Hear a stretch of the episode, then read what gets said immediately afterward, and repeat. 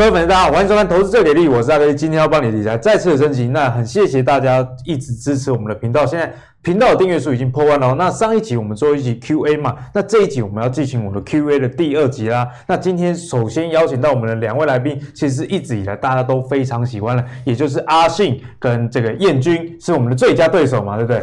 是吗？是最佳对手吗？你为什么苦笑？是啊，最佳对手。没有，就是你觉得他不是对手？不是上次 PK 输给他，我觉得很很丢脸。所以不，这样子这不是对手嘛？是你不是他的对手，这样就对。没有这种事，没有这种事啊，因为我是好朋友嘛，对不对？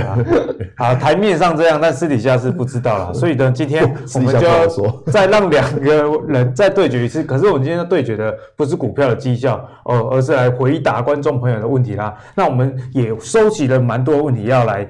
帮大家做解惑，所以之后如果大家有更多问题的话，其实可以在我们的 Facebook 哦，投资最给力的粉丝团以及 YouTube 频道下方留言哦。好，那我们先来问一下小编帮我们整理了哪些的问题。第一题是什么？呃，有网友三一七五三 Q，他想要问说，呃，如果是小小金额一万到两万以下要存股的话，应该买什么股票呢？这个问题哦，真的蛮难回答的。不然我们三个先猜拳，因为这个没有垒过，好不好。输的人回答，输的人回答。好，剪刀石头布。哈哈哈哈哈！结果这没有在存股了，结果这结果这一题真的很妙，这这没有在存股了，然后是我回答问题。好，我这样讲就是针对如果是小资主一万到两万，你你想要存股，那你要怎么做？我们现在比如说想买一张台积电，对，哇，买不起，太贵，五百块 买一张要五十万。那可是如果说现在有有这种东西叫零股，就是你可以买一股两股，这种其实也可以当做存股的标的，就是说。我觉得在操作股票不会因为金额而限制说你不能操作，因为现在像零股，你要买红海或是买呃台积电，我就算你要买大力光其实都可以买，因为有时候零股的操作。所以我觉得如果说真的是小资主，那你没有办法买，那我会建议说你可以参考零股这个方式，其实。它会是一个就是风风险相对低，因为你不用一开始投入太多资金，先试试看。对，那你不用投入太多资金的情况之下，其实对于你心理的压力也不会太大。嗯、所以我觉得在刚进入市场你还不熟悉的投资人，你可以利用零股这个方式去降低自己操作的压力。哎、欸，我觉得阿信讲的蛮好的，因为我我有一个观点啊，会问这个一两万。可不可以开始存股？存哪些股票？这代表是初学者嘛？对。那你如果一下子就砸了很多钱去买单一个股，对，啊，发现不如你预期，那压力就太大了，对，所以赔的太多。对，所以我觉得从零股这样慢慢来也是不错的。不过还是不会放过你啊，因为你上次输给阿信，回答问题总不能输了吧？存股的观点是什么？好，我们来看一下选股的逻辑，就是选股到底哪一些股票适合存股呢？那我们有四大关键因素。第一个就是这家公司的获利一定要稳定成长，要只是成长的。对啊，你不要越存存到宏达电，越存股价越低，那这样就 GG 了。因为很多人存股会看值利率，但是很多值利率不错的个股，可能它明年发的股利，由于今年受到疫情影响，明年股利可能就发不出来，所以还是要存这种有成长的。对啊，股利不能只看一年，你要看明年、后年它的股利金额会发未来的股利。对，那第二个部分呢是要。公司的本质在短期内不会改变，好像这个巴菲特喜欢买的股票，可口可乐啊、苹果等等这些公司呢，在短期而言是不会改变的。那有一些公司像电子股好了，它可能突然接到苹果的大订单，哇，股价就飙涨，过阵子又被砍单也是有可能。对啊，那这种股价波动比较大。公司的本质容易发生改变的这一种就比较不适合当做存股的标的。好，所以要存股，一定要这家公司的获利是很稳定的，本质呢在短期间是不会改变的。好，这个是第二点。好，第三点呢是。这个经营阶层，他的道德操守一定要良好。因为有些老板其实讲话跟后来我们看到公司的发展是 一百八十度也完全不一样。对，甚至有些老板呢掏空公司嘛，像康买康友就变街友，康友就变街友。对，如果你存股存到康友，可能就完蛋了，无类，对，血本无归。那第四点呢，就是目前的股价不能太贵。嗯，好，我们存股是希望说可以在股价比较低的时候去存股嘛。像大立光绝对是一家好公司。对。但是如果在之前股价六千多块的时候去存股，那存到现在可能还是赔钱的。好，所以我们从这四点来看呢，就是有推荐一些不错的公司适合存股的。哎，怎么说？哪一些类类群是？好，例如说最安全的就是二三三零的台积电。我想说这个没有抄阿信的答案，他上次用台积电打赢你的绩效，你现在又讲。因为台积电我也有买啊，应该大部分的人都有买啊。哦，有啦，我帮燕君澄清一下，台积电也有，只是上次为什么没拿出来？因为上次比赛是比一个月嘛，对，他想说一个月后谁会比较强。嗯，可是证明了刚刚那个燕军跟大家讲的这些都是对的，因为他就是没有遵守这个原则。如果遵守的话，那是台积电当 当时候继续持有，哦，最后赢阿信，对不对？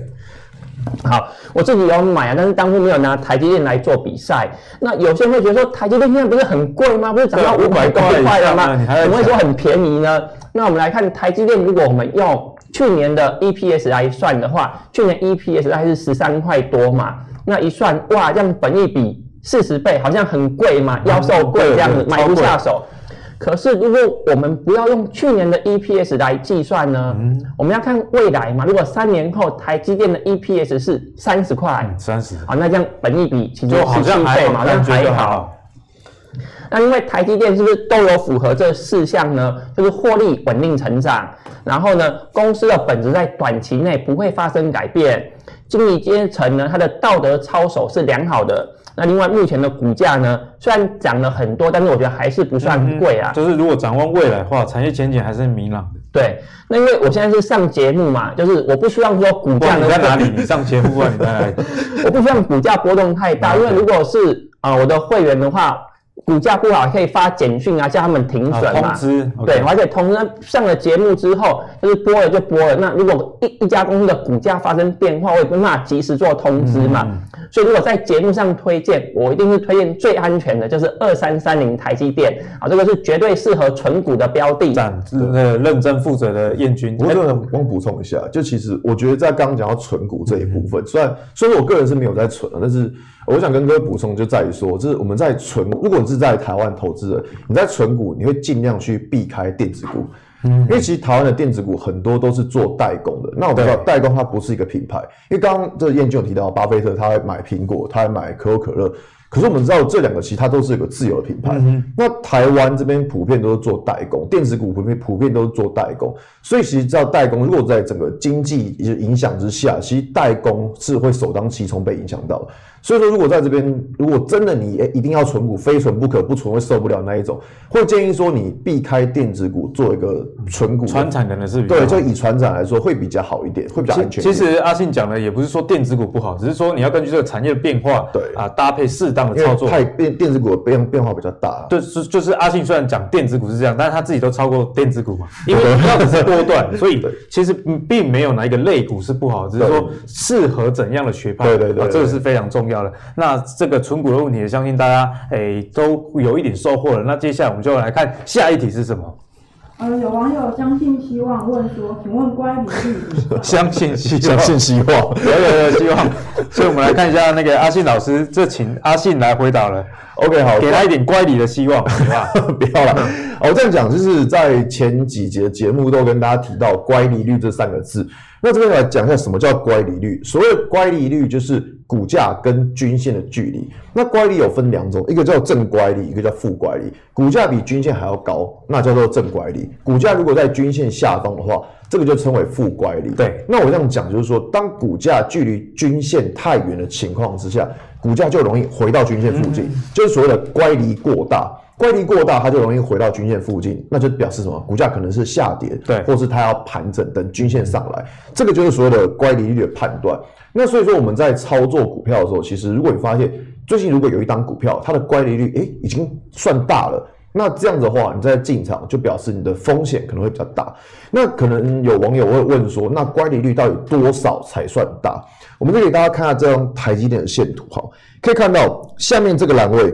下面这个栏位就是所谓的乖离率，每一档股票它的乖离率其实都是不一样的，所以说你不可能说哦用一个固定的数值说哦这样乖离率太大，我们没办法。是，就好比说你拿生技股的乖离率跟台积电乖离率就不一样了。同产业比较，呃，同产业也不一定，有些电子股很飙，然后有些、嗯、有些有些电子股他们真的是跟死鱼一样的不会，那就自己跟自己比了。对自己跟自己比，所以我们在比较这个乖离率的时候，它就是用自己跟自己比。就好比说，我们现在这张是台积电的技术线图，我们把它缩到最小。下面这两条绿色的线是我自己画的，可以看到在过去过去以来啊，台积电的波动大概都是在这两条线之内，当然说会有少数的穿过去，那这个叫极端值出现，这个是没办法避免的。可是我们看到大部分的台积电，它都是在这两条绿色线里面去移动，所以说我们现在把图片稍微放大一点，给给观众朋友来看一下哈。你看哦，就是如果说好比说我们看到这两条绿色线，就是刚刚说的，就是那个区间。好，那我们看到，哎，股价，我看到股价。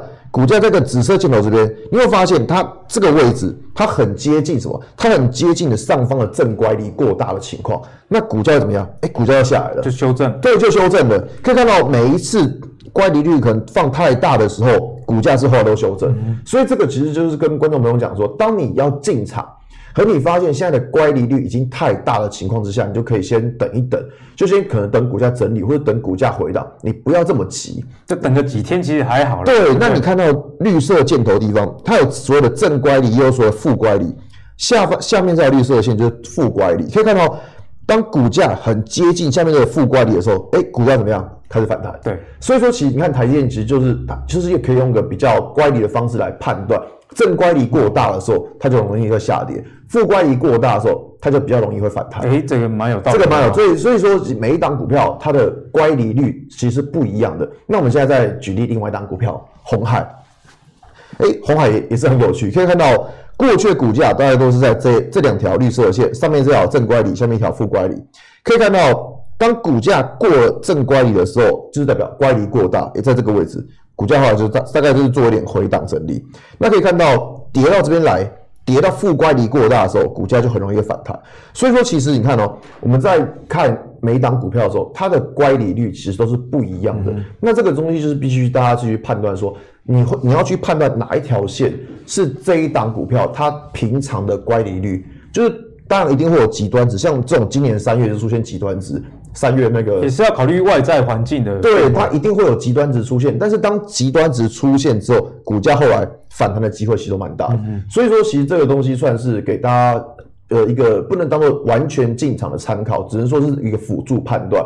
就当乖离率太大的时候，你就可以先不要去买股票。那如果负乖离过大的时候，你也可以先不要去杀低，不要砍在低点。这样子，我觉得算给大家一个做一个参考的方向。就是乖离率不是一个呃明确的进场的指标啊。对。但是如果你喜欢一档股票的话，在乖离率相对呃，比方说负乖离的时候，进场一定是比。正乖离的时候，相对风险会小很多。它可以做个辅助判断，但是不能说你完全拿这个来当做进场点，它可以当做辅助判断。就阿信虽然是比较技术分析这一派，但是我知道你也是在产业。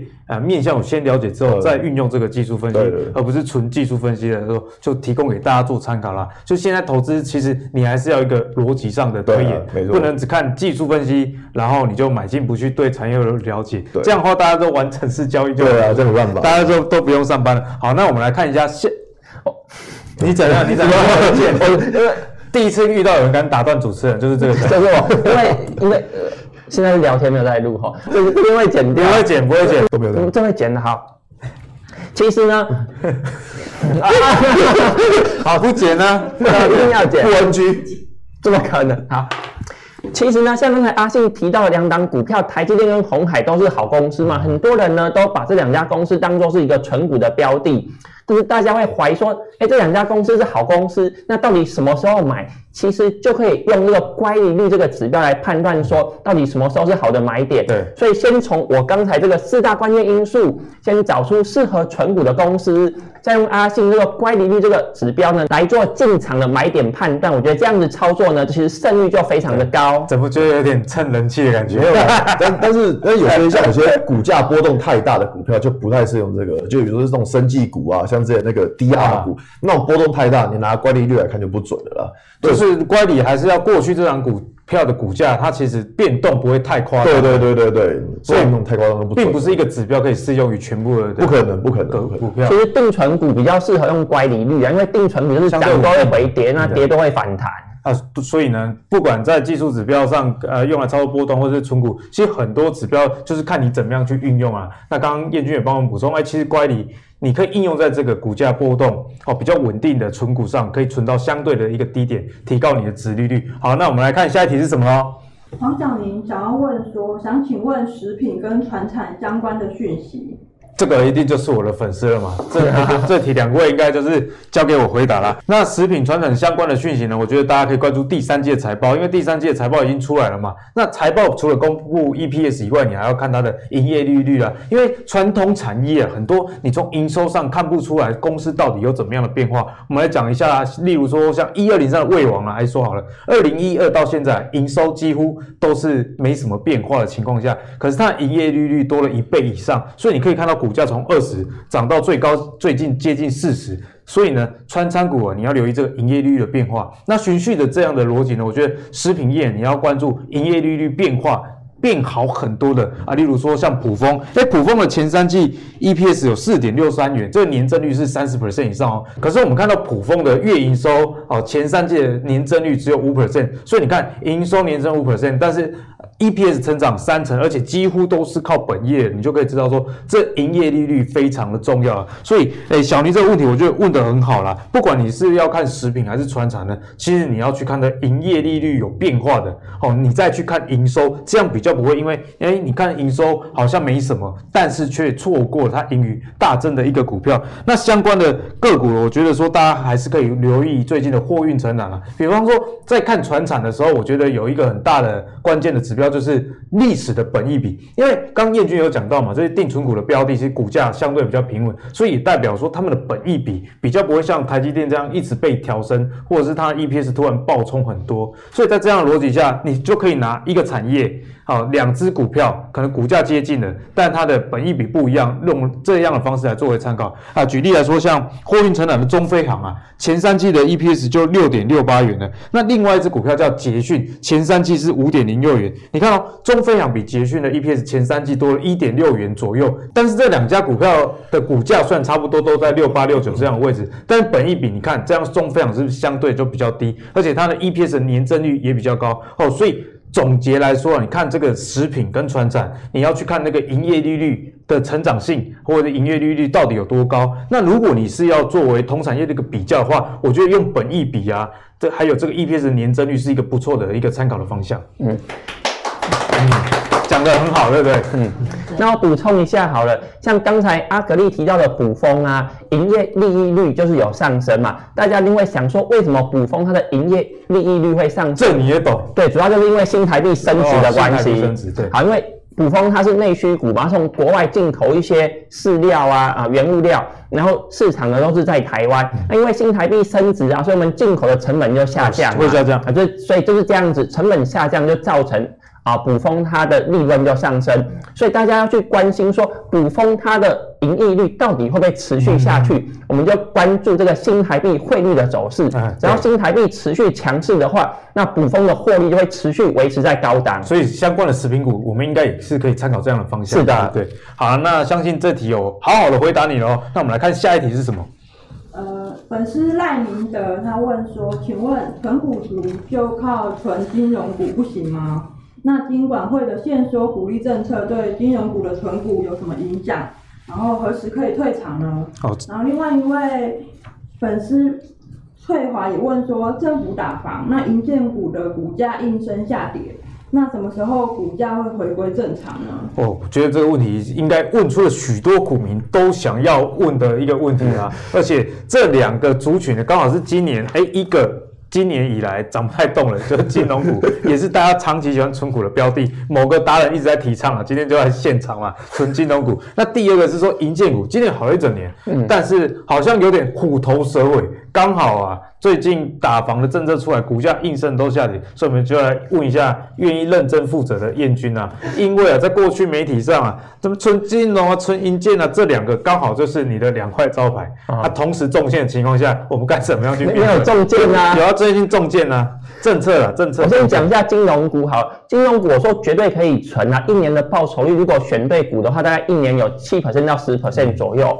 但是我并没有很主推啊，因为我觉得有其他的标的，没有主推了，有其他的标的报酬率更高。有了有了，我这帮燕军背书一下，因为他出了一本书叫《教你怎么买银建股》嘛，没有说教你怎么买金融股啊。那银建股你要怎么样？我其实我想出一本怎么买金融股的书哎、欸。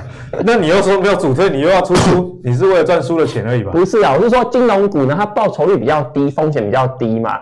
当然可以配置一部分的资产在金融股上面，但是并不需要把所有的钱呢都放在金融股。嗯、那我没有主推啊，但是我觉得说可以买啊，小推小推。对，那我们看一下金融指数，其实在疫情发生以前呢，对，我们金融的指数啊，大概是将近是啊一千四百点左右。现在一二六四。对啊，就是我们看。加权指数呢是持续不断的创新高，已经来到了一万四千多点了。啊，但是金融指数呢，其实跟这个之前的高点相比啊，其实还是在蛮低的一个位置。有啦，也符合燕军刚刚的论述啦，就是这个股票报酬率相对比较不会那么高。对啊，如果啊这个金融股呢，它现在股价还相对便宜的话，其实我觉得是可以考虑当做存股的标的的。但是金融股呢，根据它。营业项目的不同，有分银行、证券跟寿险，但是并不是每一个产业都适合拿来存股哦。那我们来看银行目前面临的情况是，因为利率下降嘛，利差缩小，是，所以银行今年的获利可能不会太好。但是因为疫苗有效，疫苗有效就代表说很多的产业呢要开始复苏了，很多的航航运啊、观光啊等等。好，这一些。产业呢，只要之后起来，它有获利，就有办法还银行钱，银行的呆账就会下降。好，所以银行的呆账可能没有像之前预估的那么糟。我觉得银行股呢还是不错的。所以你觉得在产业面上最坏的时间点已经过去了？对，所以银行股呢其实还好。那另外呢，像证券股，现在台股呢是创了这个呃历史高点，不断的。日均成交量一直在增加。是啊，所以我们看这个证券业，除了是自营商自己有赚钱以外，嗯、也有这个。手续费的收入嘛，所以我觉得证券股也不错，但是最惨的呢就是寿险了。寿险好，寿险第一个新台币升值嘛，有汇损的压力，然后呢这个会计准则呢，IFRS 十七号公报，其实寿险呢它会有增资的压力。那如果是这样子的话，既然寿险的体质是最弱的，可能之后需要增资，那金管会就有可能限制寿险现金股利的发放。嗯、好，所以如果是纯股族希望要领股利的，对，我觉得寿险股呢应该要避开。第一个它获利不好，是；第二个是这个金管会呢可能会限制寿险公司股利的发放。好，所以如果是纯股族，我觉得银行、证券是没有问题的，寿险股或者是寿险为主的金控可能就要避开。其实大家可以。观察我们的上一集啦，上一集燕军有跟大家分享，呃，金融股该关注哪些族群？那其中有提到了手续费的占比要比较高哦，这样的银行呢，其实去存感觉是会比较好的。例如说，像我记得啊，呃，有提到中信金，嗯、然后玉山金。那证券呢，其实燕军有跟大家分享到元大金，嗯、元大金最近走势也是非常的强。所以金融股虽然整体的呃。产业好像看起来不是到太好，但是你从细项去看呢，还是可以找到哎金控股里面相对比较好的。对啊，例如说像手续费，以及跟我们刚刚讲到证券为主的、嗯、哦，避开寿险，我想。金融股，燕军还是觉得可以存。很多人都说股价这么高了，还可以存股吗？那个是大盘指数啊。我们看金融指数，其实股价没有很高嘛。嗯、所以如果希望可以用低价存股的话，金融股刚好现在就是便宜价，刚好就适合存股。对，如果不是追求价差的哦，嗯、需要稳定股利的，你就去挑今年哎 EPS 没有衰退的这种。金控公司那也不是寿险的，相信这样就会比较安全啊。那接下来就要严苛考验了，银建股你到底要怎么样对广大股民们负责？出了一本书教你怎么样买银建股啊。之之前在节目上说买银建股一一定赚的就是你，我没有一定赚，刚好过去行情比较好，所以过去都有赚钱。当然我目前手上也有啊一些套牢的啦，对，就是目前账面价值是。啊，亏损的，没有，我也有，我也有，哎，我有一些代销的股票也是被打房打的。但是我觉得央行打房的政策呢，我还是蛮支持的。打房的政策蛮支持，为什么？对啊，我觉得央行打房呢打得好，台湾经济越打越好。呃，其实燕军我第一次这么认同他了，因为他刚刚节目前说，哎，刚出多少钱可以讲吗？可以啊。啊他说他营建股最近打房呃账面损失了一百多万，损失了一百多万，他还说打房打得好，我觉得还是不错啊，因为我可以从其他的类股赚回来。好，为什么我这样讲呢？其实台湾的利率很低嘛，利率很低呢，就是。央行希望说，企业可以从银行那里借到很便宜的资金，然后去投资，然后增加很多的就业率。可是呢，现在因为低利率的环境，所以银行呢都把钱借给这个房贷，资金呢都流到不动产市场。那不动产市场呢，这个房价上涨，相对租金上涨嘛，租金上涨呢，企业经营的成本就增加了。是，所以我们看到马路上很多的店家呢，可能都关掉了，然后都贴了这个出租的字样。所以我们看哦，央行低利率的政策是希望企业可以扩大投资嘛。就房价上涨，租金上涨，反而搞得企业减少投资，那不是背道而驰吗？所以央行呢去打炒房，希望让资金呢从不动产市场去流到然后一般的产业，我觉得对整体的经济是有正面帮助的。那我们看今天的加权指数也是上涨两百多点嘛。其实今天很多银建股跟代销股票的股价也有回来。对，其实彦钧在上一集也有跟我们分享到说，哎，投资客占整个买房的比例，我记得是百分之十五。对，所以如果这个银建相关的股票跌了超过百分之十五，你就可以去考量这个比例原则。那在呃打房这个部分，还有可以帮我们补充的吗？其实我觉得呢，房价呢不但不会下跌，反而还有机会上涨只是变缓涨这样的格局。对，像。今年呢发生疫情嘛，很多人想说，那 SARS 的时候房价大跌，那是不是今年房价也会大跌？就没有啊，今年的房价大涨嘛。所以我觉得别人恐惧的时候呢，我们要贪婪。我觉得房价还是上涨的几率比较高啊。为什么我这样讲呢？来，我们来看一下数据的部分。好，目前。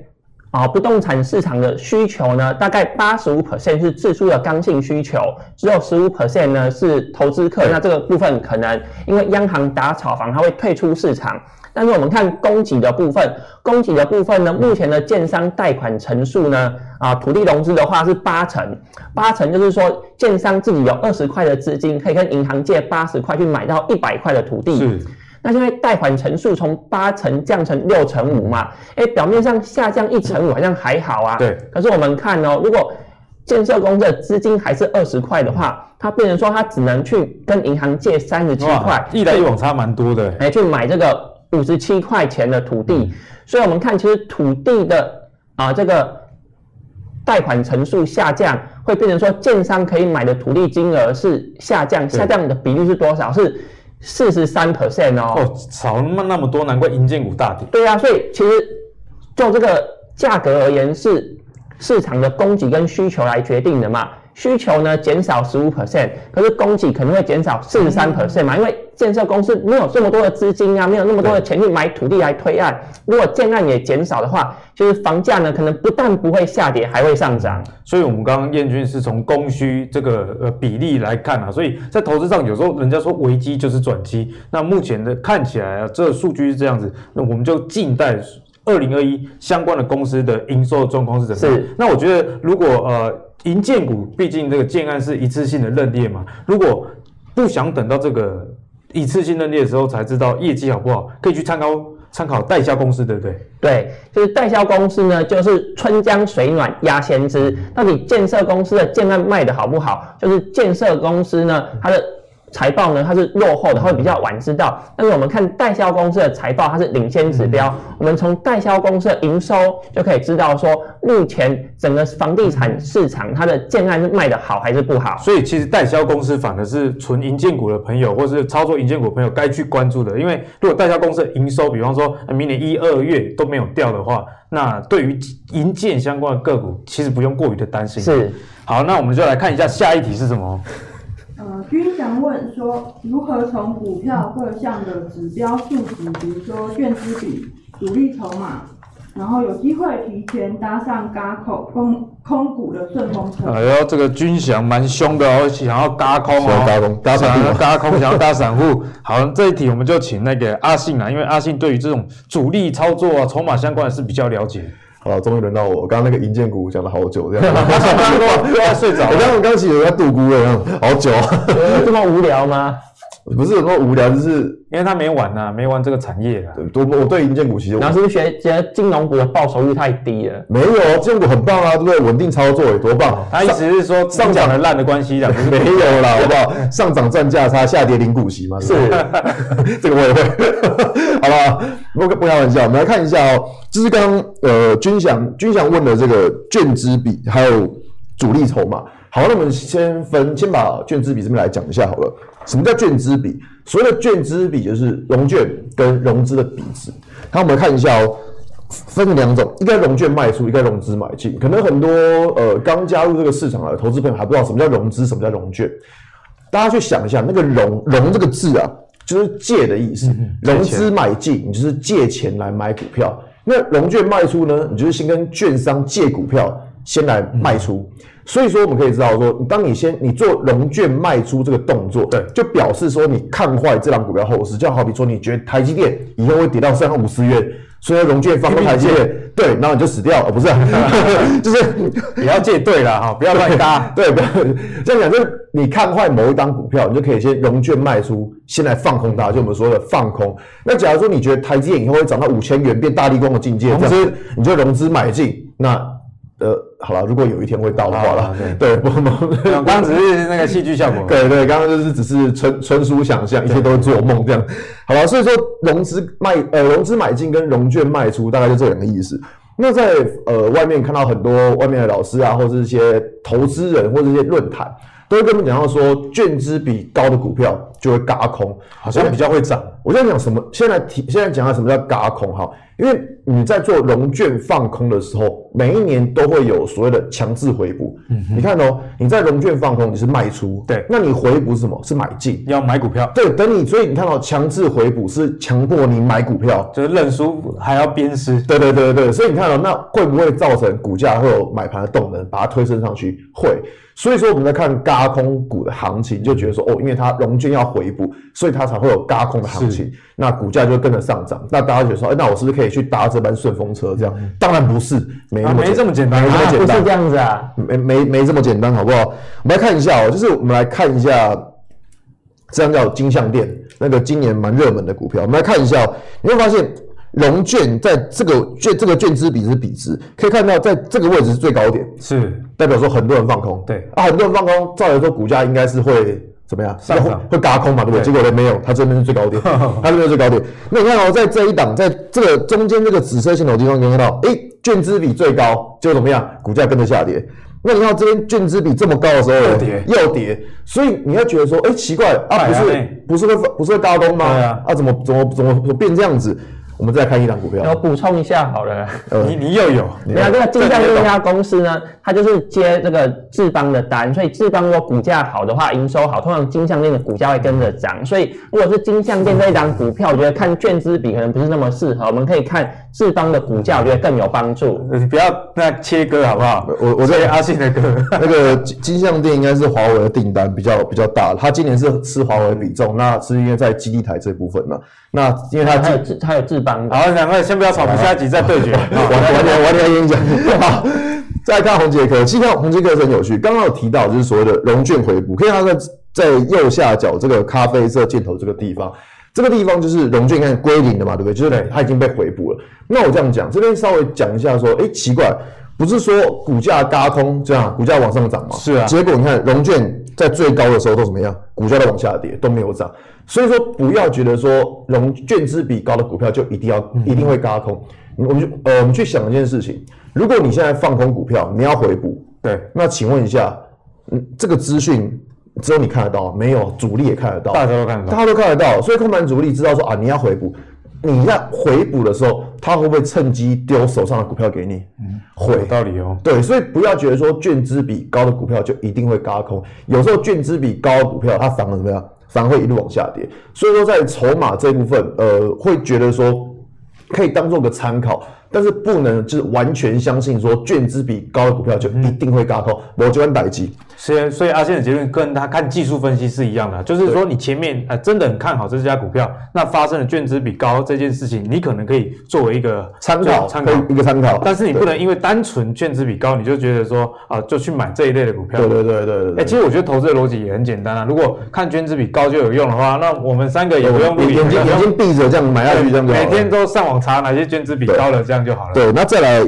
另外一个他问了一个叫卷资比，一个叫主力筹码。那主力筹码这个也是蛮有趣的，就是奇怪，不是教技术分析，怎么会不好吗？怎怎么会怎么会跑来讲这个筹码这样？好，这样讲就是说，呃，什么叫主力筹码？所谓主力就是大户嘛，就是可以控制这样股票涨跌，对不对？大家都梦想成为主力。好，那么来，看一个东西哦，主力筹码到底要怎么去看？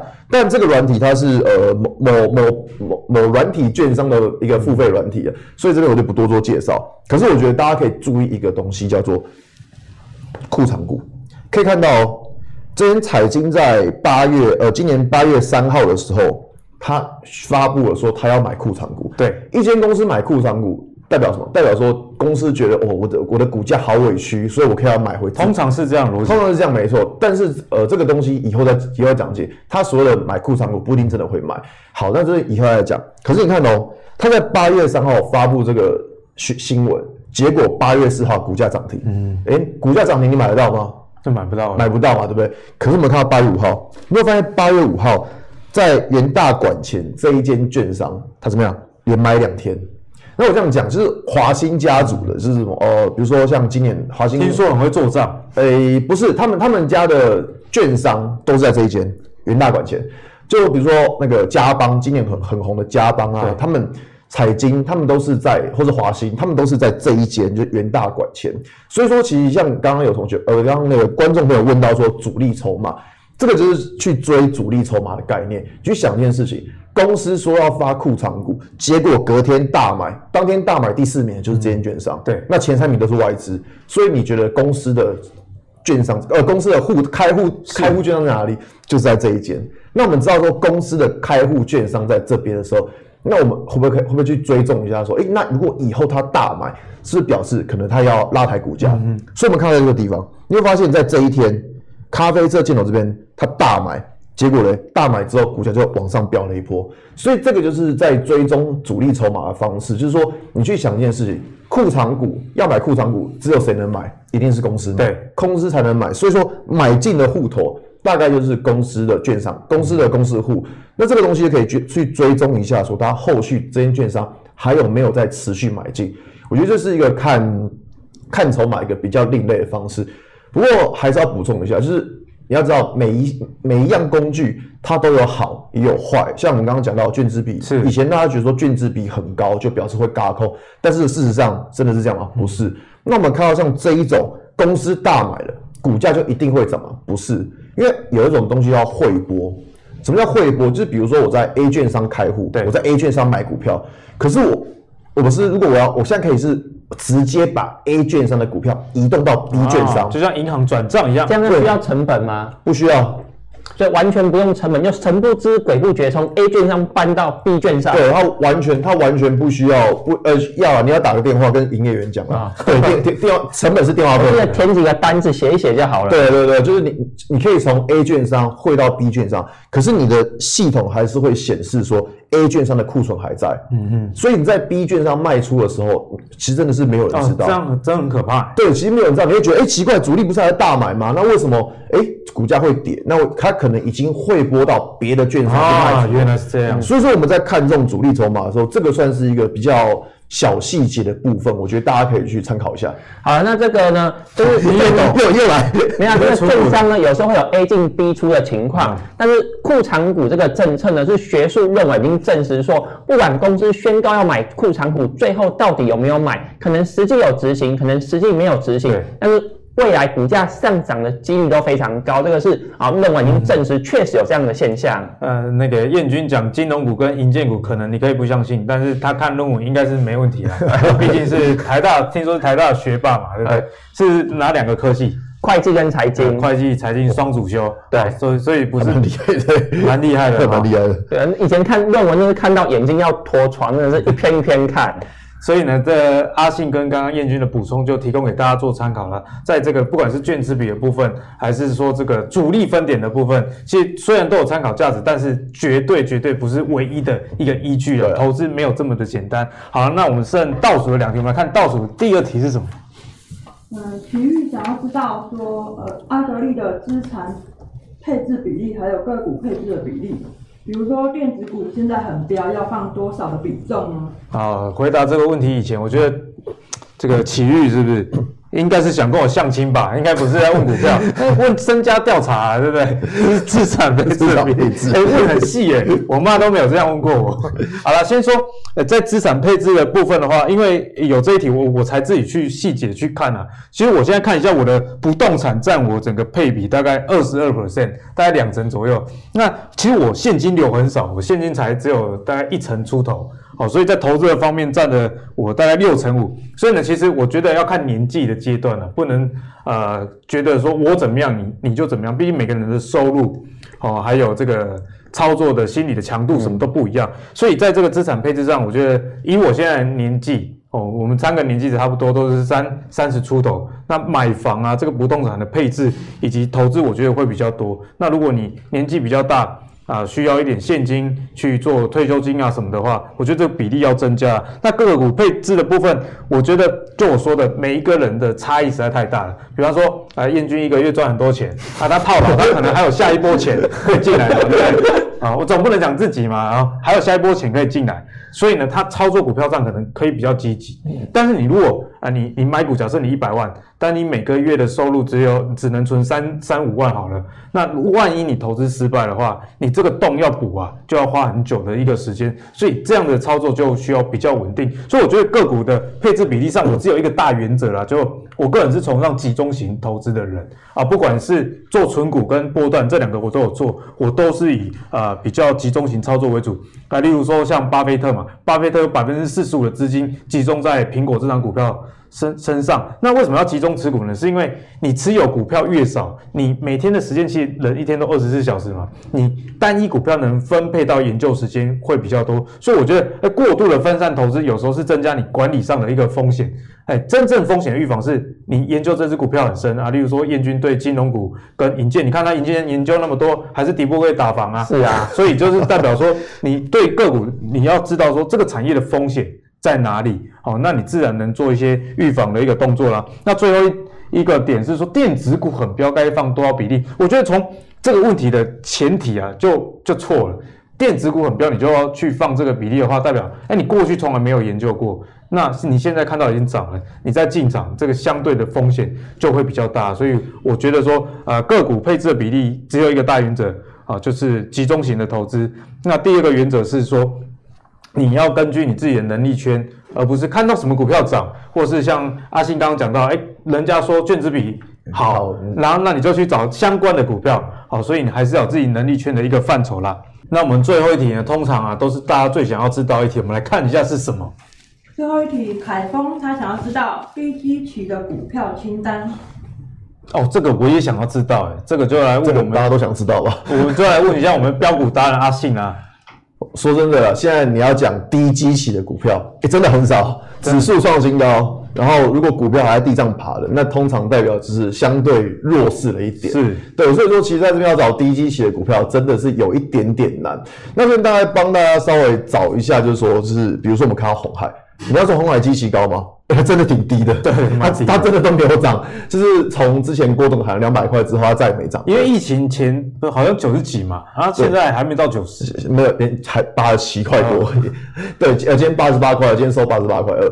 可是我们看到红海，其实它蛮有趣的，你看到，就是从。在这个蓝色箭头这个地方，你看、哦、这张是月线图。在之前有教过大家，哦，终于可以讲技术线图了，不然这一集好像都没讲到。好，在本行，这对回归本行，在呃这张图，这张图是月线图。在跟大家之前有说过，你在看线图的时候，你一定要从长期的部位来，长期的线图来看。我们可以看到，从这个蓝色箭头开始之后，你会发现在过去三个三个圈圈，股价每次碰到这一条均线都会打下来。那表示什么？表示这一条均线就是它的压力，压力很大，没压力很大，压力很重，两年的压力了，真的是压力很重。可是你会发现这个月怎么样？诶，目前呢、啊，这个月还没有过完，但是目前这个月它已经站上了这一条均线，再次挑战。诶，对，它是站上的。那这就表示说，它这个月是有可能突破，但因为这个月还没有过完，所以我们不知道说它会不会杀下来之类，是拜托不要了。但是我可以看到目前的状况，它的确是有站上。所以，在一个长期趋趋势确认的情况之下，那我们就要回来看一下嘛，看一下短期的股价走势。嗯、那在之前的节目，其实已经非常多次跟大家讲，一定要注意一个缺口，就是说新冠肺炎的缺口。很多股票在过了这个缺口之后，它都有机会往上再继续往上涨。嗯、那我们看到就是，哎，红海有没有过？有，它刚好过了。可以看到，它今天就是刚好过这个缺口。对，所以说，如果在长期趋势也确认起来的话，那短期我们看到日线，日线也有过这个缺口。我觉得说，是红海就是会可以去观察说它后续的走势，因为毕竟在前几天有传出什么苹果砍单嘛，苹果砍了台积电，结果后来我们台积电跳出来说，哪有这回事情？哦，我靠，我没讲，对，没有这回事，真的是没有这回事。其实那个外资分析师是我高中的同学，就是刚好是你们，你你是说哪个外资分析师？对，讲清楚。侯明孝，侯明孝，对。是他讲的吗？是啊，是他讲的。大家就要去反省一下，乱讲他他也不是故意，他他可能看到黑影就要开枪啦。就是没有，现在现在投表他同学看不是现在很多 现在现电子零组件很多库存都超低的，我不知道他哪来的 overbooking 啊。嗯，就是我觉得我对他的论点我是觉得很奇怪。现在电子的零组件库存普遍都是低的。阿信生气。因为我看所有的分析师都在指责他。跳出来帮他讲的话，真的很认真在研究啦。啊，认真研究股价涨啊，不是啊，没有啦，就只是说，就是因为现在电呃，因为我在看这些产业的东西，就是现在目前下游的电子零组件的库存的确是低的，当然会有所谓的 overbooking 的现象，因为毕竟之前讲到，像是呃 OPPO、vivo、小米，他们想要去抢华为的订单，所以这部分来说，的确有可能是过度下单，他们会怕说接下来如果卖得很好，没有货。那的确现在是有点过度下单嫌疑，可是目前来看，其实以整个下游的电子零组件的库存水位，其实并不高，啊、不高，其实真的不高。就可以像呃被动元件之前讲过国巨嘛，对，像国巨就有就有说，其实他们目前的库存水位算是低的，嗯、像是联咏啊或者是瑞昱，他们也讲到他们的库存水位其实并不高。所以说在台积电他讲说这个库存水位很高，我就不太懂他到底是看到哪一个资讯。嗯、所以当时来看到这个，我就觉得怪怪的。那这个就是给大家算是一个产业的补充啊，就目前为止来看到，就是说下游的库存水位并不高，所以。苹果那天有那个新闻说要砍台积电的单，对，那结果台积电隔天跳出来就说，哎，没有这回事。嗯、就今天早上又有新闻说，哦，那个苹果要重新增加，对，你不觉得那个新闻在搞笑吗？对不对？所以说大家在看那个新闻之后，就是尽量还是，如果你真的看不懂，那你就回归线图来操作，我觉得是一个比较好的方式。就是如果新闻没有看懂的话，如果线型也没有太大的改变，对那惯性不变的前提之下，其实还是可以不用过于的担心啊。那相信今天这一集呢，回答到大家很多的问题了。那如果你想知道说，哎，阿格力或者是其他来宾，明年看好什么样的股票，请留意我们下一集甚至下下一集的内容哦。那也记得到我们投资最给力的 Facebook、YouTube 以及 Apple Podcast 订阅“投资最给力”，获取更多理财资讯，帮你理财继续加点力。我们下次见，拜拜，拜拜。